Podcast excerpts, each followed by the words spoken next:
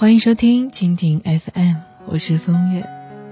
今天的故事呢，来自于莫主编。小时候谈了恋爱不敢公开，是怕老师和家长知道，说我们早恋。长大一点谈恋爱不敢公开，是怕同学朋友知道，骂我们异地恋没有好下场。现在谈恋爱如果还是不敢公开，是怕同事和亲戚知道。那我们瞎了眼了，居然找了这么一个对象。十四岁时候爱上的某个女孩，哪怕不成熟，也是用了真心的。白领爱上了送快递的小哥，照样能够擦出爱情的火花。爱情本来就没有早晚和贵贱之说，爱情是两个人自己的事情。然而，爱情也并不仅仅是两个人之间的事。小米和她男朋友可乐在一起已经快两年了，但是包括我在内，没有几个人见过。小米从来不会在她的朋友圈、QQ 空间里面秀他们恩爱的瞬间。我们只是偶尔从小米的嘴中得知有可乐这么一个人的存在。小米是本地人。硕士毕业，在一家报社当编辑。小米父母都是公务员。可乐呢，家在湖南，父母亲都是农民，在酒店工作。在一次活动当中呢，小米跟可乐两个人认识了，并且迅速的相爱了。但是，小米从来不敢带他回家，甚至不敢向家人提起可乐的存在。小米说，她也想过介绍可乐给爸妈认识，但是怎么介绍呢？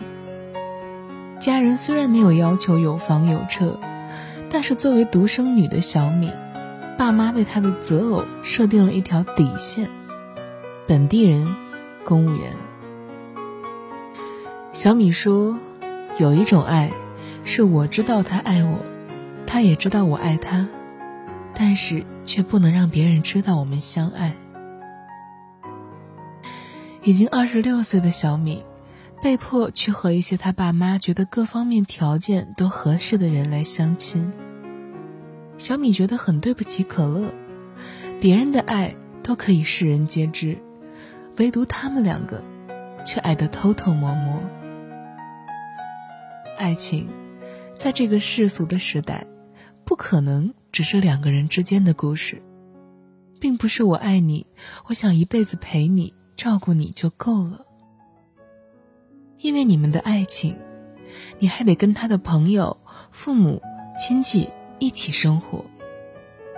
如果他入不了你父母的法眼，够不上你亲戚朋友的标准，过得好尚且不说，一旦过得不好，你就成了一个恋爱失败的典范。一个不听好人劝的反面教材。我的朋友小山问我，如果爱上了一个不该爱的人该怎么办呢？他爱上的是一个大排档的啤酒妹，但是他不敢告诉其他朋友，更不敢告诉他的家人。小山的父母是大学教授，他自己在事业单位上班。他很怕公开恋情之后，爸妈会反对女朋友的高中学历，也怕同事和朋友会在背地里说他自己的闲话。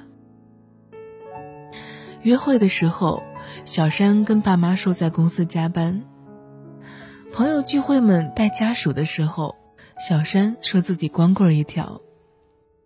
小山不敢把女朋友放在阳光里，怕别人会问他：“你女朋友哪个学校毕业的？”哪里人，做什么工作的？爱一个人，可以无关身份、样貌、年龄、出身，但是爱一个人，也是需要被祝福的，并不是所有的爱情都能门当户对、名正言顺，没有那么多王子配公主，才子配佳人。如果万一是金鱼爱上了飞鸟，老鼠。爱上了猫呢？如果我们的爱情没有被祝福的资本，那么我们该偷偷摸摸的享受我们自己的小幸福，还是光明正大的接受别人的质疑呢？所以，我们才会明明在摩天轮、欢乐谷玩的心跳加速，却在朋友圈发着一个人的游乐场，天空也很蓝这种状态。明明在 KTV 两个人呐喊的声嘶力竭，却在微博说着一个人的 KTV 要唱给谁听呢？明明吃的是双人餐，在晒出照片的时候，却要加一句一个人的晚餐，第二份半价。其实是因为有他在身边，才赶上摩天轮，才不怕跑掉。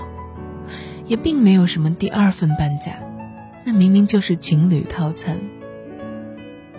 只不过因为别人都不看好，所以不想让太多人知道我们相爱，怕在那原本美好的剧本之中徒增几个唱反调的导演和群演。